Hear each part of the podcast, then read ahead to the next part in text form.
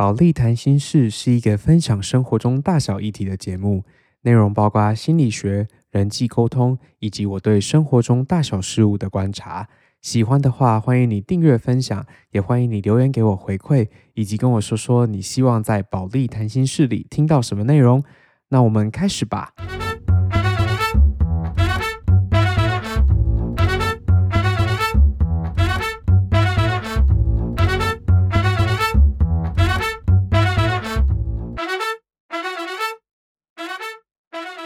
Hello，大家晚安，欢迎收听今天的保利谈心事，我是 Polly 保利。然后我们今天有一个特别来宾，他是我的高中好朋友 Tilo，我们欢迎在德国的 Tilo。Hello，大家好，我是 Espressive 乐色化的主持人 Tilo。Hello，大家好。大家欢迎搜寻一下 “expressivo” 乐 色话。我的 “expressivo” 是你知道有感情的，跟大家顺便科普一下。对我我我因为我想说 Polly 的 Polly 的就是他的 Podcast 的听众比较多，所以我决定来这边蹭一下流量。没有没有，其实我们的 Podcast 听众也不多，正在减少中。我们现在要赶快就是多加一点听众，所以大家赶快那个。醋兵逃不九九哎，大家一起来推荐我的 podcast。其实呢，我跟那个 T 楼有一阵子没有聊天了，然后呢，是最近一阵子我们开始知道对方录 podcast 之后，才又开始联络。然后呢，刚好很特别的是，我们因为是高中同学嘛，所以就是同一届。然后毕业之后呢，呃，我当了兵之后来澳洲，然后 Tilo 是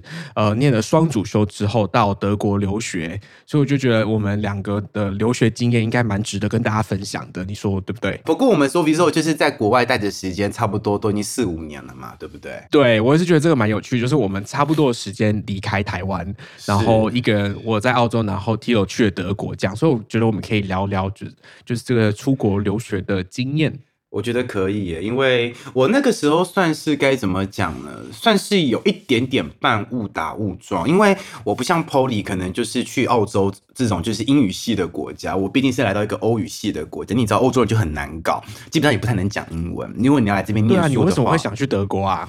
其实那时候最早是我只是就是该怎么讲，就是我那时候考上东吴大学之后，我内心就是保持着一个贪小便宜的心态，就想说，嗯，东吴那么贵，是私立学校，那我一定要练两个学位，就这样一个学位出下来，才才差不多跟公立差不多嘛。然后那个时候我基本上选的方向就是以语言语言类为主。那东吴就是有日文系很强，东吴日文系大家都知道，然后还有东吴英文系跟东吴德文系，就外语学院有这三个语系。那我就想说，哎呀，就是英文我也会讲了，只是讲的好不好问但是不管怎样，我们都看得懂，我们还是都稍微听得懂。那我觉得日文在台湾那时候的日文的教学环境算是蛮发达，就是你学到你要学日文是一件很方便的事情，就你有很多资源可以去学到。嗯，那就是没错没错，德文是最难的，而且我基本上我觉得。德文这种东西哦，如果你不是有一定的压力，你根本学不起来。对啊，因为在台湾会用到德文的机会真的是非常非常的少，就超级小众的。然后那个时候我就想说，好，那既然就东吴有个，而且东吴是它是德文系，它可能还不像正大是欧语系的德文组，因为你知道，只要是组的话，它有什么德文组啊、西班牙文组、法文组，那就等于说你这个资源可能会被分散掉。就是它在归类在同一个系，可是像德文德文系，它就全部专门否德文。那而且我们还我们不只学德文，我们是德国语言与文化学系，就等于呃，除此除了语言之外，我们还要再学一些，比如说德国的政治、德国的文化概论，然后德国的一些，比如说还有德国文学跟德文翻译，其实这种我们都是该学的。嗯，所以我就觉得就是好吧，那既然都这样子，那我就去念一下德文系吧。然后念完德文系之后呢，就是想说啊，准备要想说要出国念书了嘛。然后其实蛮有趣的是，我自己的教授，我在东吴音乐系的教授，一直都是因为他自己是留美的，所以从他就是从民国八十一年在台湾教书，他的学生基本都是去美国念书。我是他教了，你就你去了德国，对我是他第一个学生去德国念书的。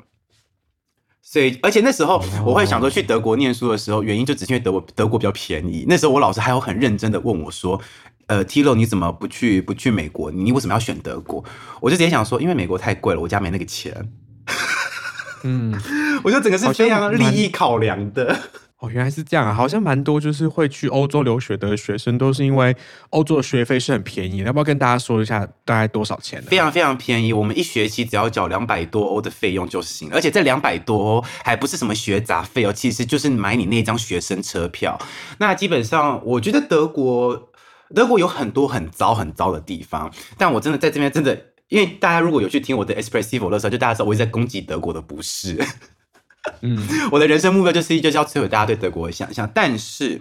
德国有一个非常非常，我觉得对学生很好的政策，就是他们认为，因为像比如说美国、英国，他们有时候会把教育当成一个商业，一比如说像哈佛，比如说剑桥，他们背后他们都私立学校，他们背后是有董事会在运作的嘛，所以等于他们是有点把它当成一个公司在处理。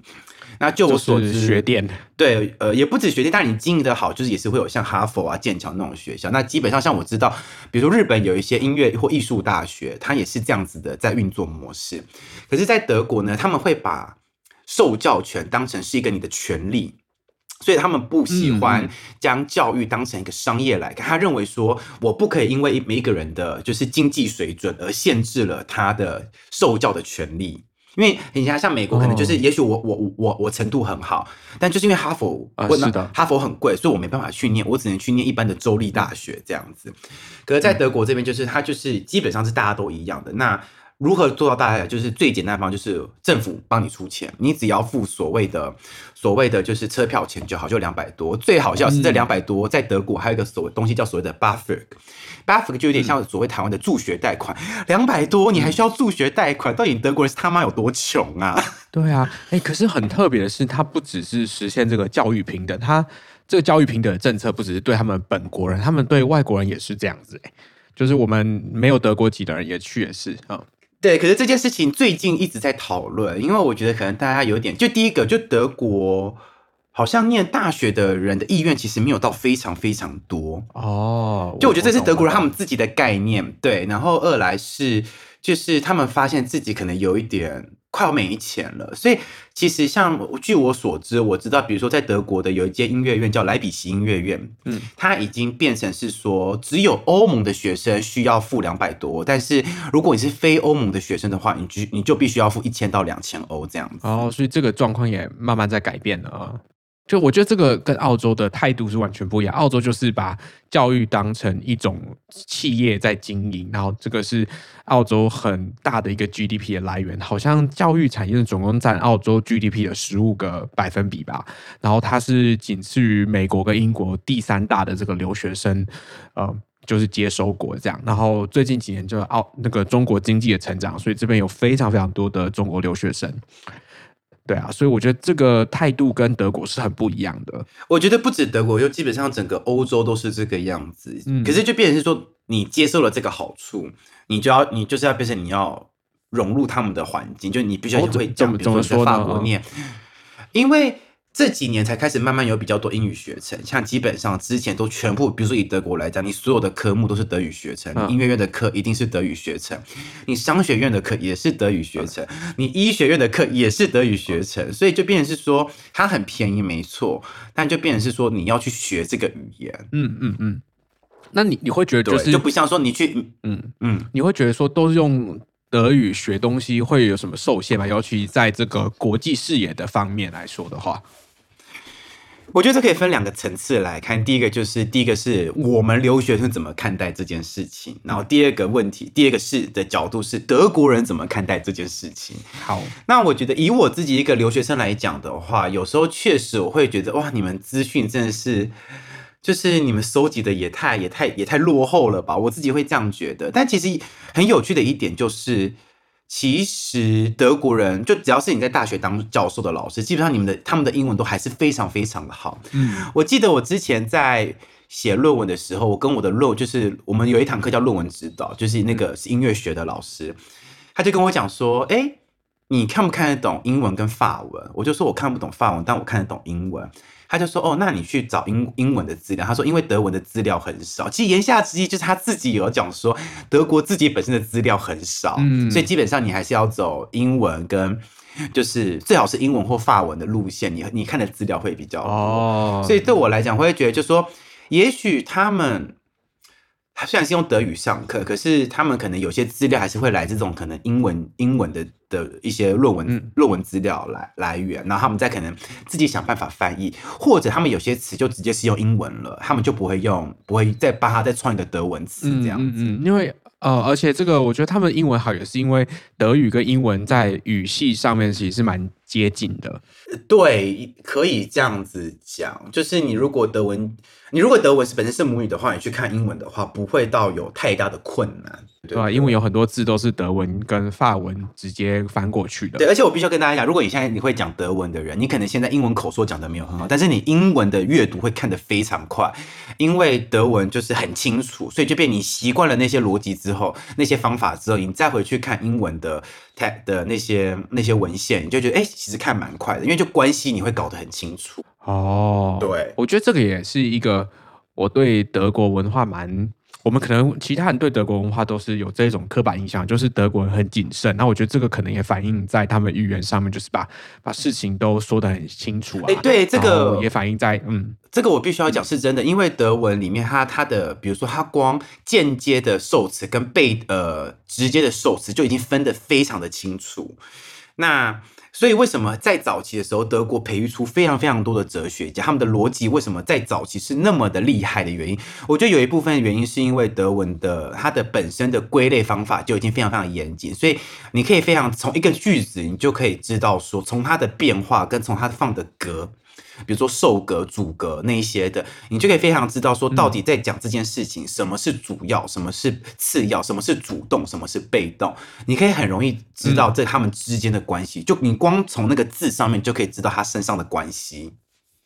哦是对，所以我觉得这可能啊我觉得对这德对德国的哲学是有一点影响的。对啊，而且我觉得就这种清楚表达这种主副的关系啊，或是句子里面细微的阶层，其实在中文的语汇里面是比较缺乏的，或是我们其实不习惯用这样的方法去讲嗯。对对，中文是个比较暧昧的语言，那德文就是一个非常的直接，非常呃意义很清楚，所以。呃，其实很有趣的事情，你还记不记得之前我跟你提到过，就是你有问我说德意志的德文要怎么讲，我不是跟你讲这叫 Deutsch 哦，吗对啊，对不对？啊，其实很有趣的是，在德文里面呢、就是意义就是很有意义的跟很清楚的这个词叫 deutlich。所以其实你就可以知道说，Deutsch 跟 Deutlich 他们是来自同一个字根，所以其实那个意哦。在意思上面是有一点点的间接的表达，说其实德意志嗯。就是一个它，或是德德文这个文这个语言，它本身就是很有很意义清晰的，很 Deutlich 很意义清晰的，哦，对。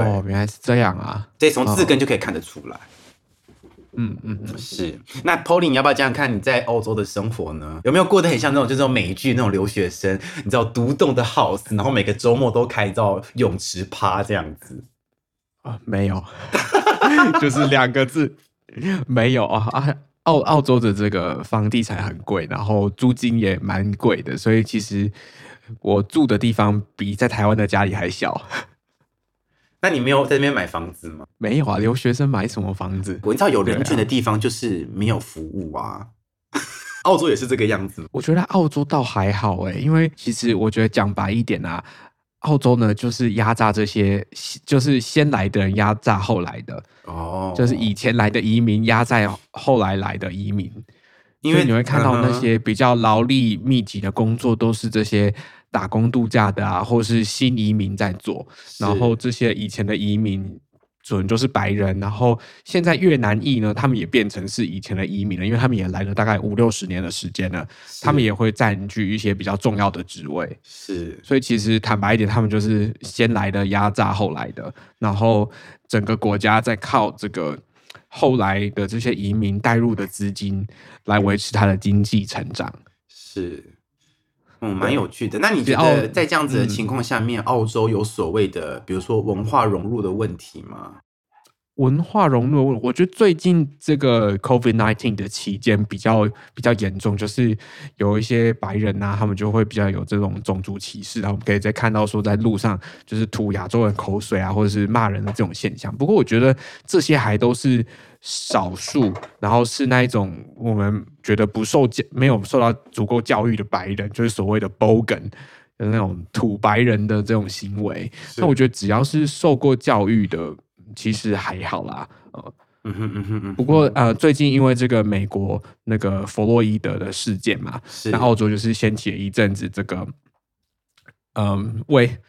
哦，掀起了一阵这个为，等一下我撞到麦克风了哦，掀起了一阵子这个为他们原住民发声的运动，然后他哎们就是去连接到这个美国黑人的状况。嗯哎、可是白了为澳洲的原住民不是超级可怕的吗？哦，对啊，对啊，就是因为我我曾经有听说过，就是澳洲的原住民，就是就是因为他们是原住民，所以澳洲政府给予了他们非常非常大的优惠。可是有些优惠已经是已经是不应该这样子给的优惠了耶。嗯，其实这个真的是每一个国家的状况不太一样，因为其实澳洲的原住民还是处在一个极端弱势的状况下。我来这边解释一下我听到的案件。我听到的案件就是有一个中国女生在澳洲被被原住民就是强奸，然后后来这件事情法院给的判决是，就是好像一就两两个赔偿，就是他们不会对这原住民下手，他们就是给这个女生好像是给钱，第二个是给她永久拘留。我想说。什么意思？为什么我被强奸，然后你要给我永久拘留？什么意思？就是你是想用永久拘留来打发我，是不是？这个这个真的乍听之下是觉得蛮夸张的啦，不过我觉得详细还是要看看说这个到底发生什么事情，因为我其实也没看过这个东西，哦，对啊，不过乍听之下是蛮夸张的。对啊，因为这个是我有一个朋友也在澳洲工作，那、他就一天告一天到晚跟我抱怨，就是澳洲的就是原住民有多讨厌，多讨厌。然后我本来还想说，就是真的有那么夸张？我后来就上网去看，就哎，真的好像蛮多失控的例子。然后这件事情啊，就是又是他跟我讲的，然后我才知道说啊，原来原来就是澳洲对原住民是那么的，你知道那么的宽待。嗯，也不能说宽待，那个是我觉得是就是以前对他们很恶劣行径的一种补偿。那一直到现在，原住民在整个社会里面都是非常非常弱势的一个位置。呃，讲一个非常直观的一个数据，就是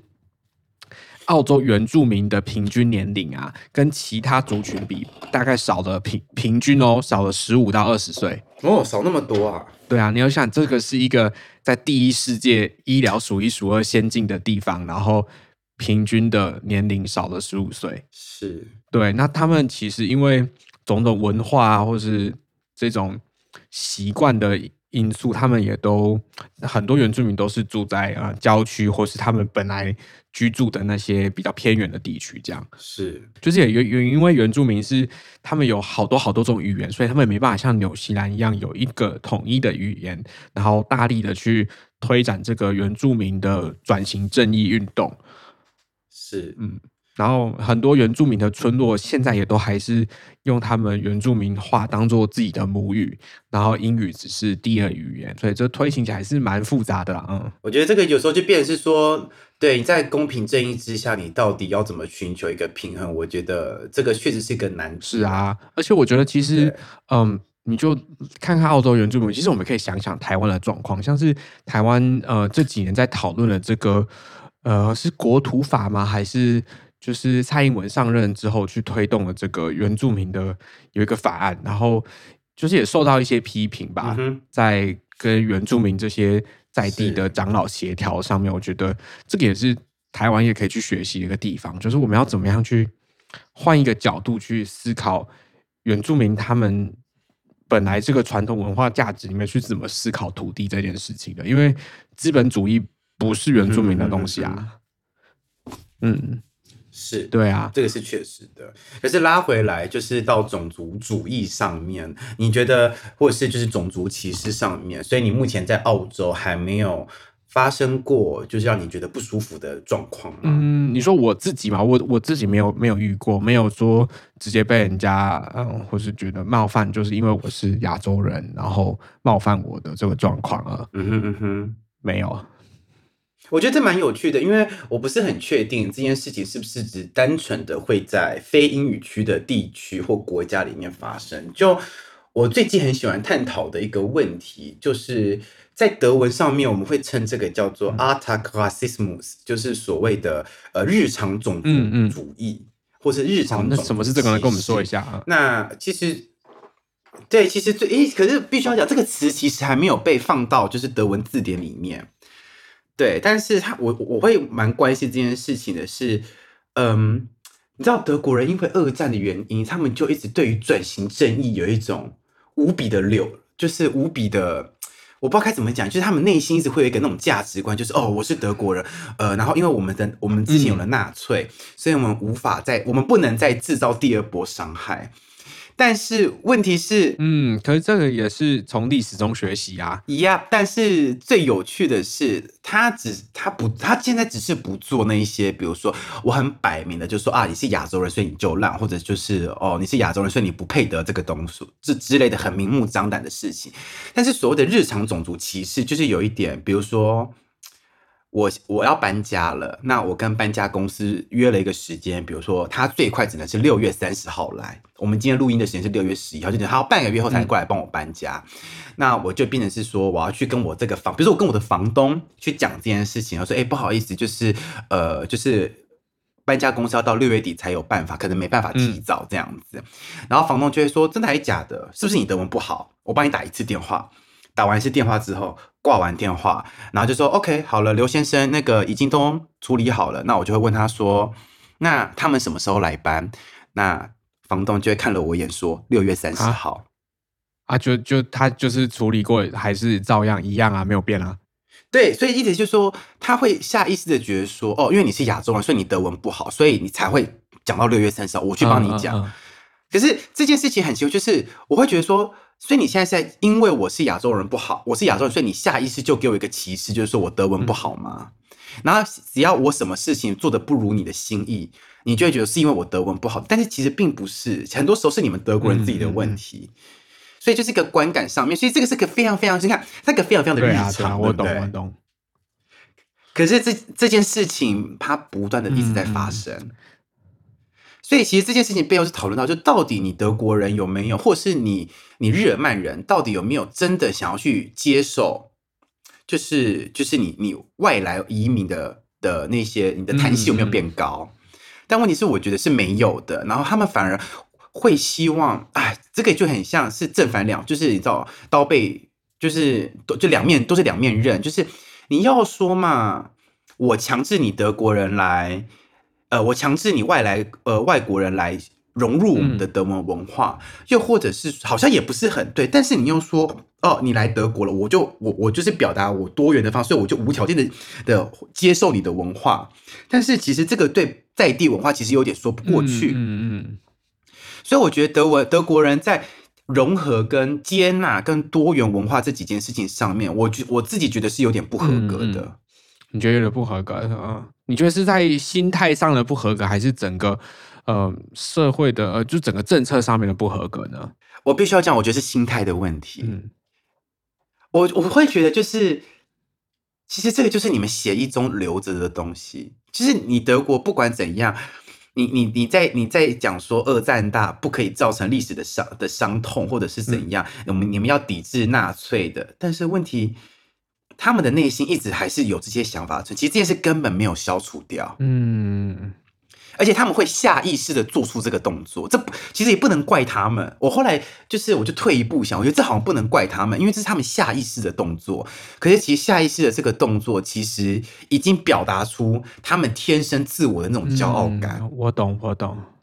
这个很有趣，因为。这个不是你刚来会，你要一定要待过两三年之后，你才会发现德国人这这一点其实蛮蛮令人感到厌恶的。我懂，对对对对，所以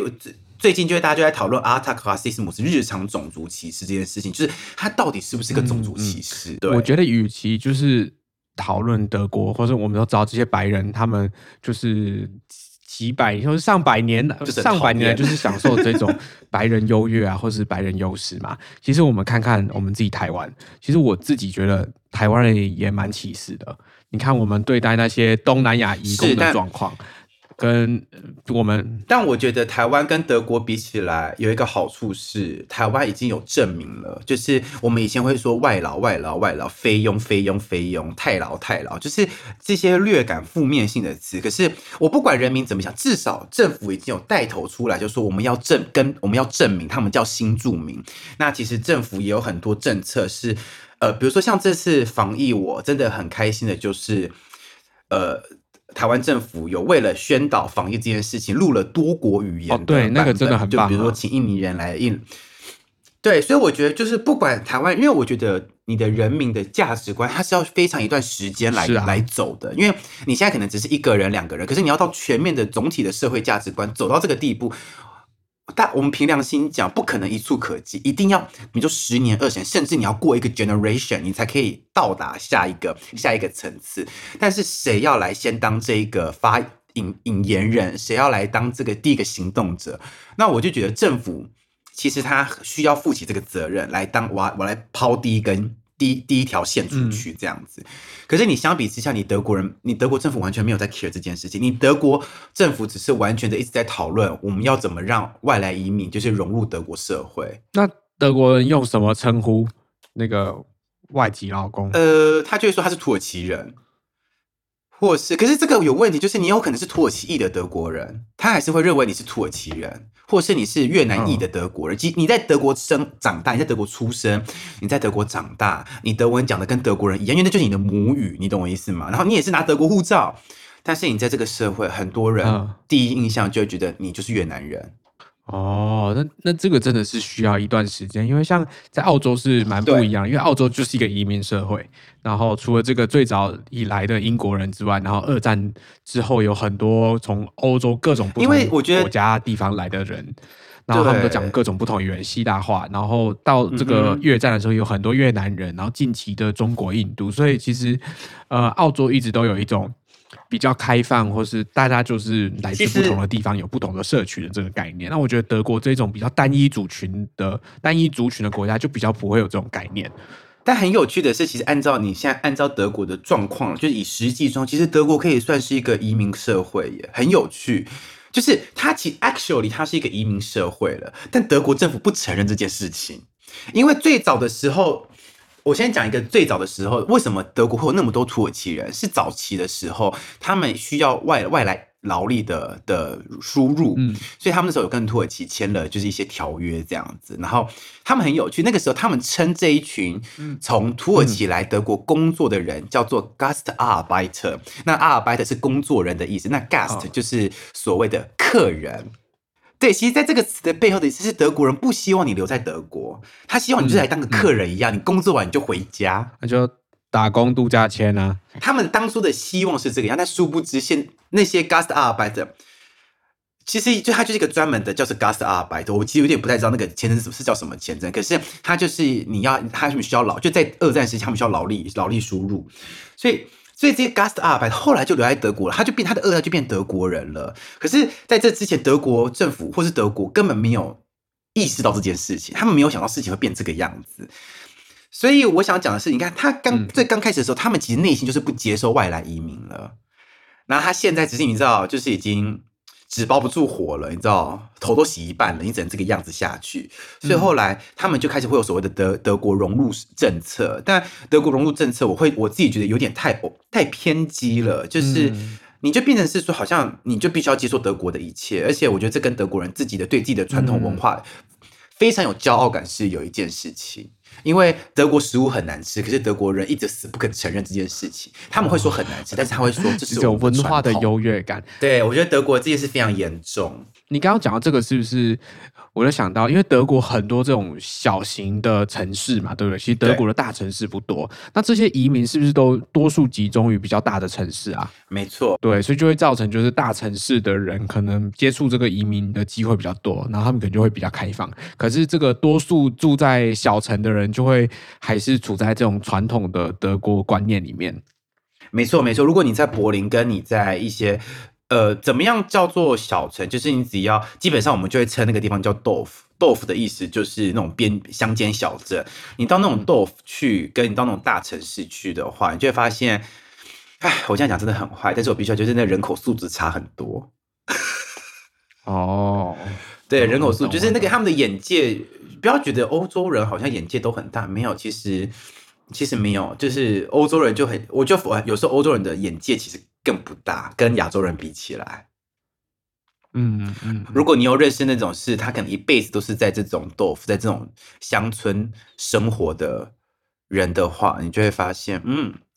你完全无法跟他讲话，因为他们的思想真的太落后了。对，有没有要像澳澳洲的话，称这种人就叫 bogan，就是这个土包那种。那你们德文有没有用称呼这种人的用词？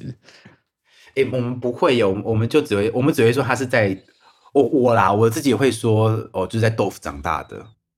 哦，就我觉得好像在德国，我蛮常容易用一个地区来分辨一个人的。是哦，你们没有说什么呃，就我德文加英文就豆粉或是什么其他的方法去讲他吗？我也许是我不知道，但是反正我就会很常就是说哦，比如说这个人是从南德来的，我下意识觉得他很有钱。哦，因为南德 离瑞士比较近，是不是？因为南德很有钱，因为就尤其是巴伐利亚、慕尼黑那边是最有钱的。然后，如果你是从东德来的，我就觉得呃很穷。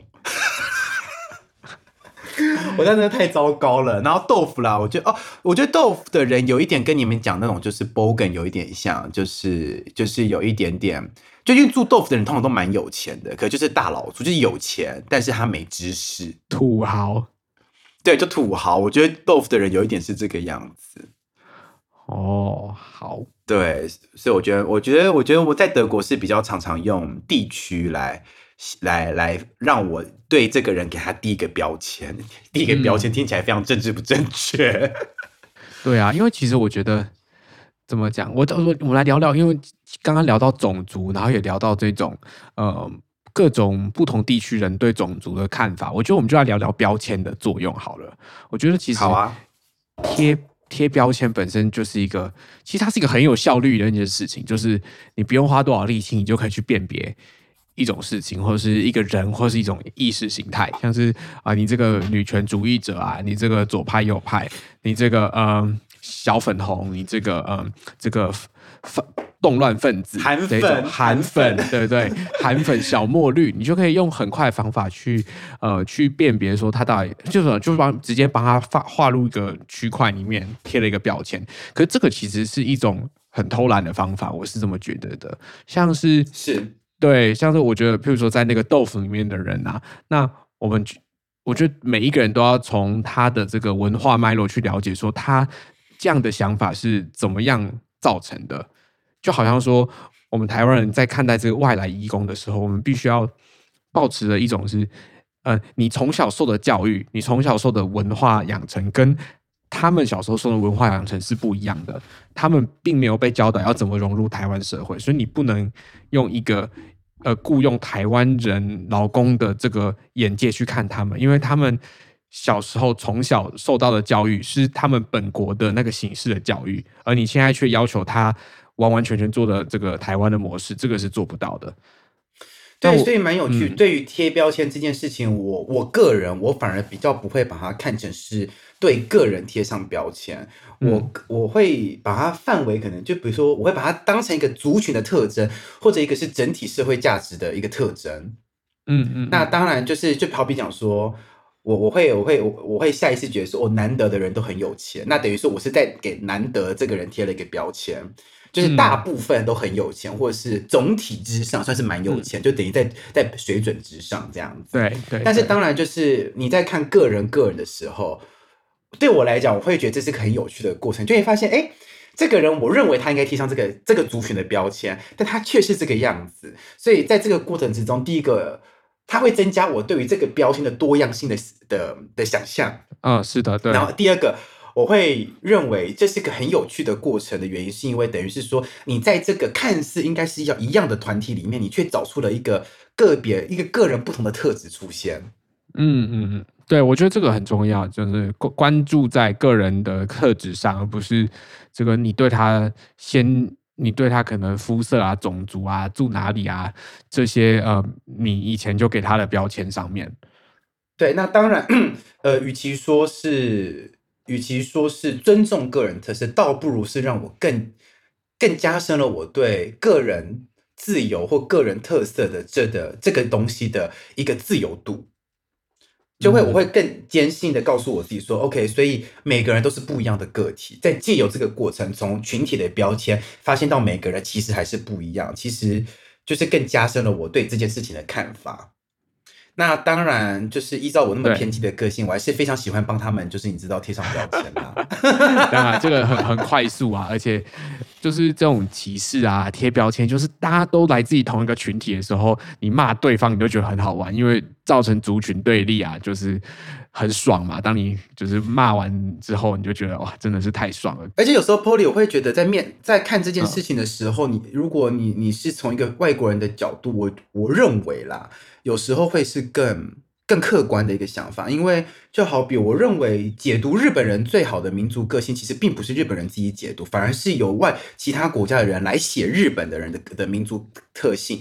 我会觉得这才是更加中立。就像我一个台湾人，我来看德国人，所以有时候我有时候对于我在讲台湾的文化、台湾的价值的时候，我自己有时候会有会想要退位出来思考，因为我我怕我会看得不够全面，因为我自己本身就是这个族群的其中一部分。嗯嗯嗯，对，所以我觉得有时候就是变成是说，我与其问德国人，我倒不如去看一本外国人写德国人的书，因为变成是说我跟作者的角度是一样的。嗯嗯，我更能嗯没错，全面的来讲出到底德国这个民族性跟他们的价值观到底是怎样的。那只是因为刚好嗯我自己又生活在德国，所以我可以借由别人讲的话，我再自己去体验，说到底是不是这个样子。那当然，每次的结果百分之九十九十都是哎都是这个样子。对，嗯嗯，就是这这个，其实这个辩证的过程蛮有趣的，就是让我们可以用不同的角度去思考哦。对对对对，你刚刚就聊到，你刚刚聊到就是我们自己的家乡台湾，那我们刚好也待在国外，我们来聊聊，我们来聊聊台湾吧。就是我自己觉得，在我因为我是大学毕业之后才出来嘛，其实在这个时间点出来，就是有一种呃，对台湾的社会有一个蛮基本或是蛮算是基本的认识吧，然后刚好来这边体验一下不同的文化，所以我就觉得，嗯、对台湾的跟这边西方的文化就有蛮多的差异啊，可以做比较的。那你觉得就是从你在德国的经验啊，你怎么去看台湾，尤其是现在文化这方面啊？因为你说德国很重视文化，那你觉得台湾呢？是，我觉得在这边可以先跟大家聊聊一件事情，就是在德国，你有所有所谓的文化国跟政治国这两个东西。那嗯呃，如果大家真的很想要再更深入了解的话，欢迎到我的 podcast，我其中有一集就是在讲这件事情，就是什么是德意志，顺便推广一下我的 podcast。但是其实就是我们简单来讲的话，就等于是说德国人一直认为就是文化是凌驾于政治之上的。那这个可是这件事情是他们的、他们的价值。他们的价，他们的整体价值是这个样子啦，所以他们认为说他们的文化一直，因为他们非常以自己的文化为骄，他们认为他们是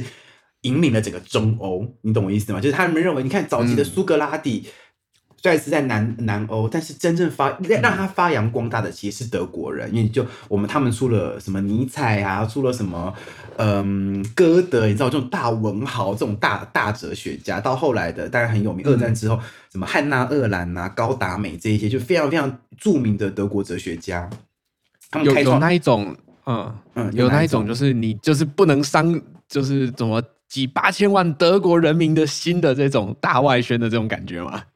如果他对对对对对，我我觉得我觉得那是他们自己默默形成那种大外宣，根根本不需要这种政治人物、政府来主导的大外宣，就他们自己本身就形成一个大外宣了。所以他们一直认为说他们的文化是非常非常厉害。可是我在看他们的文化国的时候，就会变得他们太他们的文化概念，他们对文化国或是对文化这个词的概念，我觉得有一点 old school。他们还停留在早期嗯那种只有怎么说呢中欧时代的。因为我后来跟很就是跟很多人讨论这件事情，其实有时候我们要注意到那个时期的时间，跟那个时期的交通方不方便，跟他们的地域性。他们其实那个时期，他们歌德那个时期，他们其实总体还是在讲，比如说整个欧洲。他们即便到了南呃，你知道早期的文人很喜欢到意大利去，你知道旅游这边就是你知道看看世界，文艺复兴嘛，对对，对？都还是十八、十九世纪都还是喜欢到南法去，到意大利去，所以那个时候意大利是一个非常嗯文艺复兴很重要的一个城市嘛，佛佛罗伦兹啊那一些的。是的啊，但是，但是有没有发现，其实这个地域性都还是仅限于在欧洲？但是，对啊，啊，已经二十一世纪了，基本上已经变成是地球村的概念了。它这样子的概念是否还吻合这个？就他们当时对文化的概念是否还吻合现在二十一世纪的走向呢？我觉得这件事情是需要重新被解构、重新被解读的。哦，所以回到台湾，我觉得台湾目前最棒的原因是，有时候我会蛮庆幸我们的历史没那么久。是吗？就是 Polly，你有没有意识到一件事情？当一个国家的历史越久，它到后到现在这个地方，它进步的反而更慢。就好比你看，欧洲是那么早建造地铁的一个、一个一个地方嘛，对不对？嗯，讲难听，他们现在地铁根本烂到不行啊，因为他们还是几百年前的地铁，他们不会去 renew，不会去重新的整修它，或是将它的设备 upgrade 到一个等级。但是你看，好比德呃中国好了，中国日本，它是到这五十年才开始慢慢突飞猛进。嗯，可是在这五十年，他们进步的是非常，他们可能花五十年的的进步的东西，其实就等同于德欧洲再走一两百年的东西。I mean，就是硬体上面的设备。啊啊，我懂，我懂。我觉得这个跟嗯，这个跟就是近代这个法治的建立比较有关，因为中国是在这个文革呃这个改革开放之后才建立现在的这一套法治系统嘛。对，那日本是在二战之后才就是重新洗牌，建立他们现在的这个所谓，君主立宪的系对君主统。立宪制。对，那的这个欧洲的系统都是两百年以上的，所以对换句话说，就是他们的富爸爸都已经存在了两百年、五百年了。那这个中国，嗯、跟日本啊、台湾、韩国的富爸爸可能都只有存在了几十年的时间，他就没有这些这个少掉这个上百年的历史包袱啊，这个也不完全是历史啦。我我觉得我的意思，是在这个呃法治出现的时间啊，与其说法治，我倒不如会说这是整体全球的一个科技性的一个重大的改变。就我现在比较想要探讨的是，就是在科技上面的进步。以前的时间，以前一个一个 project 我们可能需要花五十年的时间来解决，但现在也许一个 project 花个一个月，我就可以解决这件事情了。就我的意思是说，就是在科技上面的进步神速，然后因为我们一一启发的时候，刚好是科技大改革的时代，所以我们一切就是完全按照新科技、新科技的规规则走。但是在欧洲这边，他们因为他们不是按照科技改革之后的的规则走，所以就变成说他们在从这个时代跨到这个时代的过程，他们要如何去去去适应这个东西，他们变得很困难，你懂我意思吗？哦，对，我懂，因为他们快速发展的时代是电报时代，而不对没是这个错手机时代啊。对，所以我就觉得，我就突然觉得，我就觉得说，其实台湾这方面是非常可，就是我们先不论，就是到底文化的底蕴到底多深，至少你在面对这个社会、面对这个这个时代的时候，你是可能快速的去运转的，快速去适应的，快速去找出自己一个该如何生存的一个模式。但这件事情在欧洲，我就会一直觉得，或者是我不要讲欧洲，在德国，我就会觉得说，我的天哪，我还在活在石器时代吗？因为好早好早之前，你们可以去看唐凤，呃，那个时候来德国接受采访，他就接触好像汉堡的一个媒体的采访，他就说，在这个时代，他认为资讯权要放在平等权的之一。你知道这件事情就被德国人骂死、欸，他就说：“哦，我不觉得，我觉得就是只有食衣住行才是人民的基本权，资讯权呃根本不是，还不是人民的基本权。那没有网络的话，我也觉得无所谓，我觉得回到石器时代很很很好。”就是德国的乡民的话，所以你就知道，就是其实哦科技的概念在德国人心的总体价值里面，当然你我们不要说年轻一代，我们就说比较现在当权者好了，比如说像四五十岁、正值社会地位最高的那一群人，我都不觉得他们对于科技的接受度是非常高的，所以以导致于现在为什么德国还在 LTE 跟还还还没有到四全面四 G，然后光纤也还在建的时刻，很烂吧？哦。烂到一个所以你疯掉。你会觉得这个是他们是一种比较工业时代的思维吧？就是一个大企业去建造一套很好的系统，然后把呃一个东西生产到最好的品质，然后我们就靠这个东西赚钱，是用这种 模式在工作嘛？他们还停留在他们认为自己是工业霸主跟车辆霸主的时代，但问题现在 Tesla 都要出来了，到底谁还要买 BMW 跟 Benz 呢？嗯嗯嗯，就是，而且大家都已经在推广不要再用柴油了。啊，问你 BMW 跟 Benz 还在租柴油的意思是什么？哦，好，对啊，所以我就觉得这是他们还停留在那个概念，就觉得说，哦，这是我们的我们车子呃车辆工业还是我们德国的根基。但问题现在 come on，在二十一世纪了，说实在话，你我不出门我都无所谓。嗯，对啊，所以我就觉得，就德国人就这一方面的的思维，真是还是非常的落后。那我们反过来说好了，就是我们看看德国人好的这些部分，你觉得台湾有没有什么是值得学习的啊？嗯，我觉得真的真的能学习德国上面是比较是意识形态上的学习，像比如说，我就觉得德国确实还蛮尊重每一个人的每一个人的个体这件事情。就我觉得德国不太会有所谓的性别歧视。哦，是哦，我觉得这件事情蛮特别，就是或者是说他们不会对一个职业有非常非常深的刻板印象。我就讲老师这个职业好，因为毕竟这是我自己的职业嘛，对不对？啊、然后呃，Polly 其实也很早就认识我，所以 Polly 比较知道说我不是那一种大家认为老师该要有的样子的人，对不对？嗯，而且你教我是音乐啦，你不是不对是教那但是种学科啊？对，但是重点是第一个，很多人不认为，也很多人认为老师要你知道温良恭俭让，或者是非常的端庄，就是你要一表正派的样子。那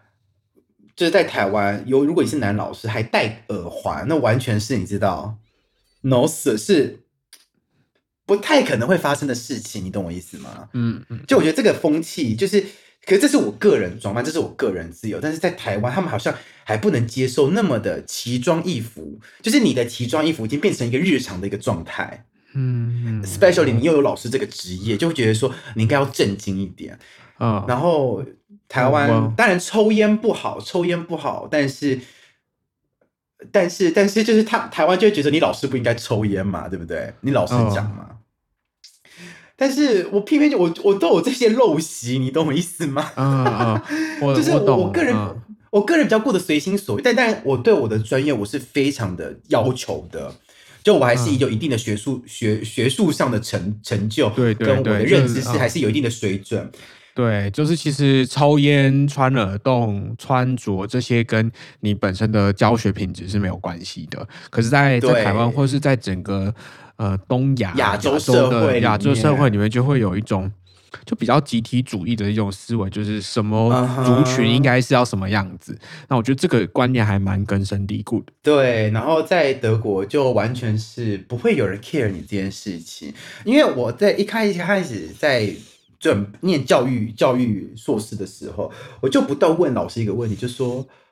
呃，德国家长会不会不希望自己的孩子的老师是位男性，尤其是这种一对一的课程，你需要近距离的课程，就好比教钢琴这种嗯。东西，哎、他们完全是不会的耶。那我就突然间觉得好欣慰哦，因为台湾你一天到晚看真才的那些字都会限女，我想说什么意思？为什么要限女？你到底觉得你家孩子是有多多可爱，然后有觉得我多邪恶会去侵犯你家孩子？对啊，其实嗯，这就是一种性别的刻板印象哈。嗯对，可是我觉得这件事情你不应该把它放到一个性别刻板印象里面。当然，你说这件事有没有可能会发生？会，有可能老师会侵犯学生，这件事情我承认。但是你应该要把这件事放在这个个人的素养，跟他对于这个职业的良知。像，OK，我我觉得这个小男生很可爱，我很我觉得小男生长得很帅，我觉得这小女生长得很可爱，长得很美，长得很漂亮。但是当我知道我是老师的时候，我我就是做好我老师的事情，我不可能会因为对啊，哦，我的个人的受益，这是我个人的水准，你懂我意思吗？可是我觉得这件事情在台湾，对啊好像还不是一件很集体共识的感觉，大家对这件事情还是有点疑虑。所以，即便现在为什么我对德国那么失望，我对梅克尔亲中的的立场非常非常的火大，但是为什么我可能还是会比较选择留在德国工作的原因，是因为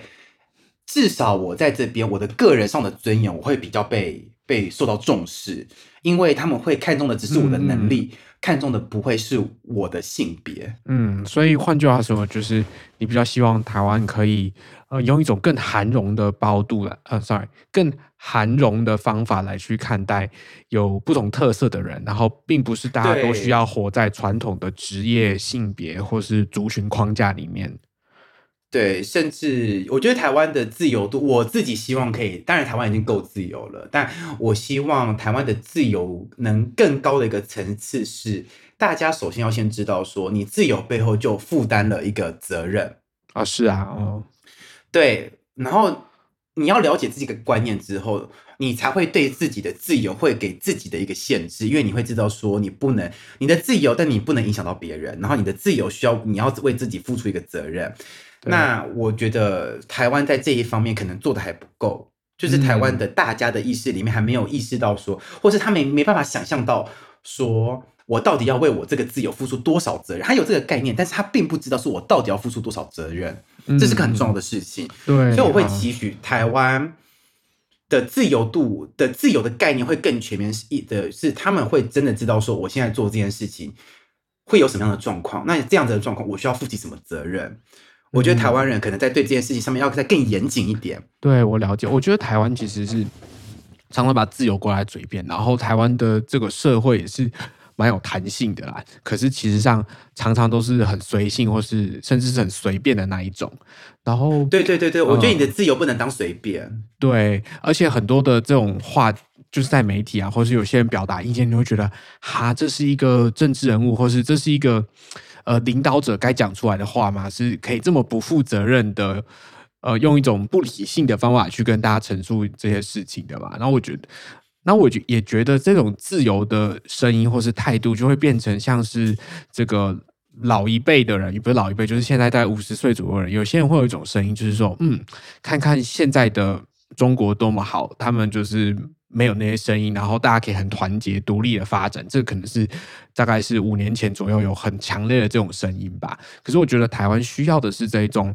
呃，互相可以讨论、对话，然后让每一个位置。的人，他们的声音都可以被听见，而不是一直说去造成社会的分裂。这些呃小墨绿就攻击韩粉啊，然后韩粉就攻击这些投给蔡英文的人，这样呃是。所以我觉得，就像你你你之前有，就是你在访纲里面有跟我讲到，就说你觉得呃台湾。就是现呃，就是台湾的现在状况是希望可以呃更理性的思考与对话，跟有更多人的声音被听见，然后而不是造成社会的分裂。是啊，但有时候就是啊，这次疫情我真的觉得就是很多价值，我我以前的价值观也跟你想的一样，但是呢，我觉得这一段疫情之后，我就很多事情都颠覆，就我会再重新审视我的价值观到底好不好，因为。嗯，该怎么讲呢？台湾一直是技术国，就是。比如说，我们以前就会可能会质疑说，为什么要让一个医生来治国？为什么这个职位要给医生来当？为什么这个职位要给谁来当？就台湾一直会有这个问题出现。嗯，那可是看在德国之后，我就发现没有在这个时间点，我觉得台湾这样做是好的，因为好比好比我们这一次疫情，我们最大，我们所有国家都是将重心放在所谓的有点像。呃，卫生部啊，卫生署这种就是负责人民健康的机构上面嘛，国家单位上面。是的。那台湾就是陈时中，他不就是出来就是动了一个小组嘛，防疫小组。嗯。那陈时中的背景，自己本身是医学人员嘛，对不对？那卫生署署长，就卫生署署长，你是医生，然后出来当卫生署长，这件事好像看似非常的、非常的正常。但是你知道吗？德国的卫生署署长，他是一个政客。哦，我知道，这在澳洲有这种状况，因为澳洲是这个嗯君主立宪嘛，所以呢，他们是各个这个国会议员，然后就直接当部长，所以他们的这个卫福部部长呢，可能是一个议员，可能是一个立委，而不是像是台湾的部长是陈时中是牙医嘛，然后他们的部长都是这些任命，真的是在专业领域有有很专业知识的人这样。对对对对对，可是，在德国这边就是。如果你跟德国人吵这件事，就你怎么会让一个让一个一个一个不是医学背景的人来当卫生署署长？他们就会说：“可这就是政客。”他说：“That is political。”这就是这就是政客。然后他们他们不会觉得说：“哦，有有问题。”他们就觉得这就是政治，就是你该让政。可是问题是，政客你不应该来做那么专业领域的事情。所以为什么德国的防疫那么糟糕？我觉得很大的一部分原因就是因为。我们的 卫生部长他是一个，他是个浪漫之人。他以前是学政治学跟艺术史的人哦，所以他就是比较很浪漫吧，比较浪漫一点，没有这么用科学的角度去做防疫这样啊。就或者说他根本不知道到底该怎么安排那些那些 process，或者是安排那些他不知道这些数据代表什么意思。因为说实在话，我也不是医学，我也不是医生，我也不是病毒学专家。你现在给我那么多 COVID nineteen 的资料。我并不可以跟你说什么，因为我不是这方面的专家，我没办法告诉你这个数字它的背后的含义是什么，它为什么这样子，它背后的含义是什么，我没办法告诉你。呃，我觉得所以就变成说嗯你。你不没办法去明确的制定你下一步的政策该怎么样，我觉得这是德国现在的问题。其实不止卫生署署长，其实德国整个整个政府他们都是政客在主导，而不是就是我觉得说你说像总理这种人，就是那种 total 这种人，行政院院长 OK 这可以给政客弄，但是底下的比如说卫生署、文化部，你看台湾这次做的多好，哎，郑丽君那一出来就是个文化人的样子啊。嗯 嗯。对不对？你说陈时中就是一个，他就是非常适合走这些，这然后陈建仁他就是病毒学专家出来的啊。那这些，然后经呃产业局，你知道产业局的人，他们都是在产产业界有非常非常多的人脉耶。他嗯他们深知，他因为他们自己在这个环境泡过，他们深知在这个环在台湾这个环境，在这个时间点，你有什么缺点，你有什么优点，嗯，你该怎么去去磨合，怎么再怎么去填补，他们非常非常清楚。但问题是德国不清楚啊，他们永远嗯不知道自己问题在哪里。所以以前我们常说，这样会有造成技术官僚，会有技术呃，就是一个领域的包庇的问题。但现在嗯看来，我觉得他的那 really make sense，你懂我意思？我觉得这很正常。我我反而开始会有一点认为，好像应该要这个样子。嗯，所以我的价值观在这一次的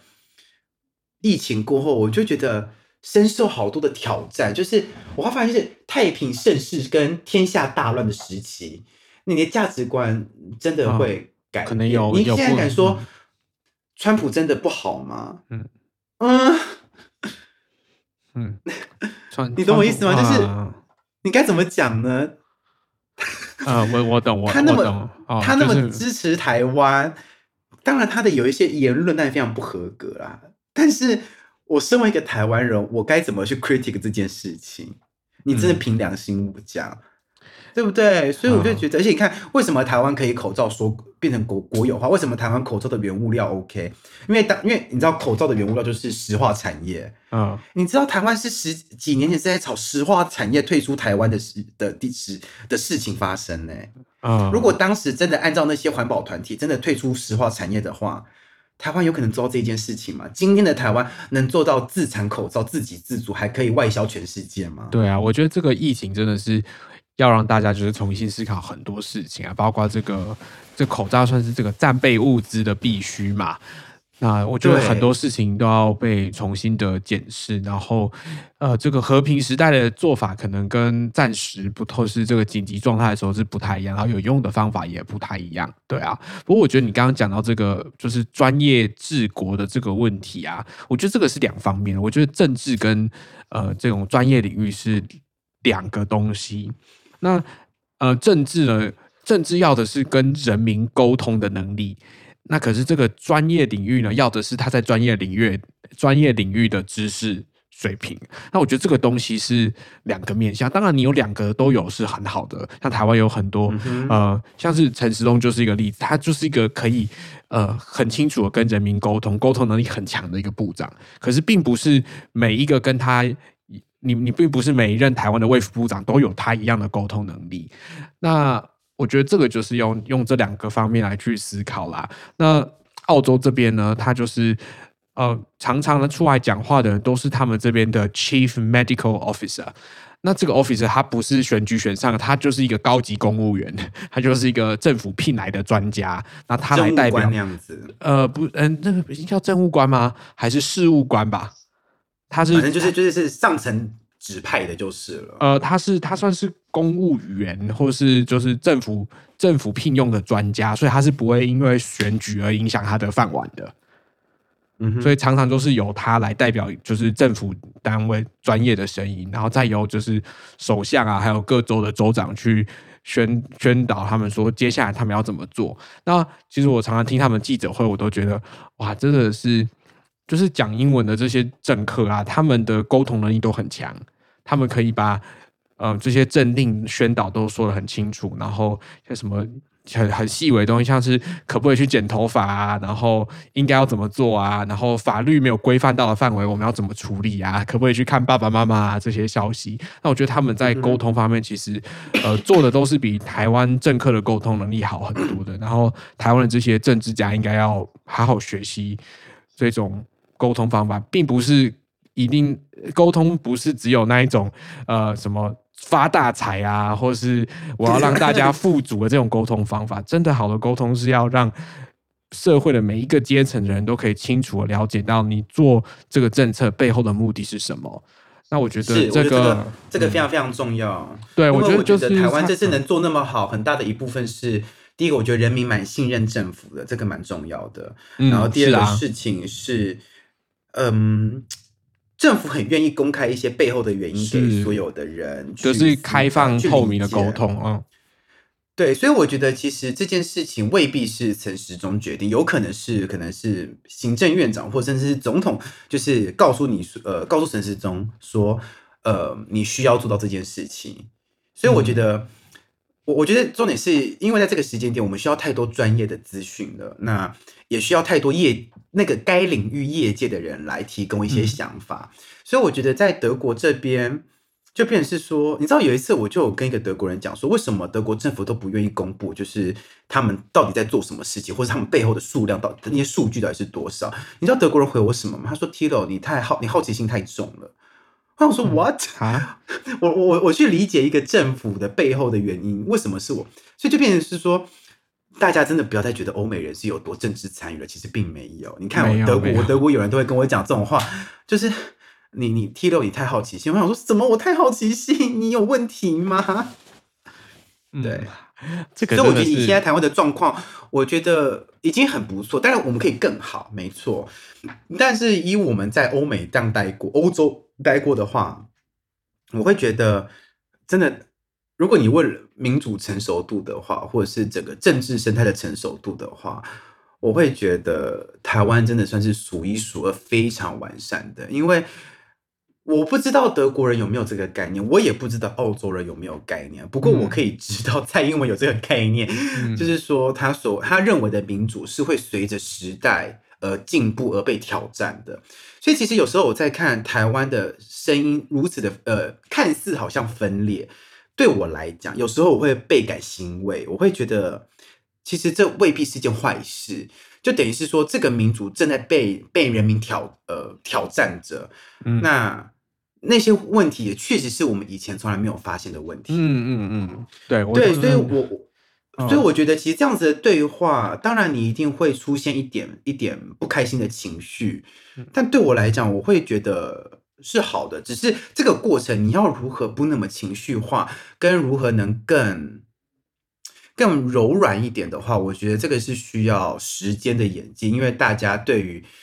对于沟通上面也也会有一点进步，也会有一点知道说，其实你该怎么做，效率会最高。我觉得这个是很重要的一个点，就你要如何效率才会提高。那啊，我觉得这个对话是好的。对啊，大家去习惯去听听自己这个异文层的人的想法。这个墨绿呢，需要去听听这个知识蓝的想法。大家都要去。虽然我觉得，但很多时候知识蓝的想法还是非常不能说服得了我啦。对啊，所以我就觉得，哎，那些老老一辈的人真的是逻辑思维可以再好好的训练一下。对啊，我来讲。讲到这个，我们就来，我觉得用这个东西结尾好了。就是我在一个就是讲台湾政治的 seminar，然后我们就一直听他们讲一个词，这个词叫做 political discord。那 discord 呢，就是用来形容这个政治的分歧的不同的声音嘛。然后那时候其实我就很好奇这个字的缘由，然后就查到 discord 这个字。然后 Discord 其实讲的是这个不和谐，然后他们被用来形容这个乐团里面有不和谐的声音。那我就在想啊，其实你这个音乐的进展，从这个以前的古典乐派到这个巴洛克，巴洛克时期古典乐到浪漫乐，其实它是一个从乐本来非常非常和谐的状态。一直慢慢的去探索这个不和谐的可能，一直到现在。如果你在听现代古典乐的话，其实你会听到非常很多不和谐的和声，可他们一直在尝试着这种其他的和声组合的可能。那我觉得这个呃，就是一个蛮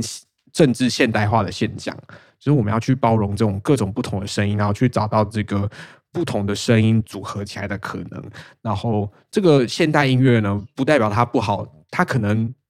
刚开始听起来不好听，可是不代表它就是不好的，可能只是我们还没有去习惯这样的音程而已。然后我觉得这个东西用来形容政治，我自己是觉得对我来说蛮恰当的啦。好啊，那我们今天就非常谢谢 T 罗来跟我们一起聊聊他在德国的一些经验。然后其实我们聊得很深入哎，我真的是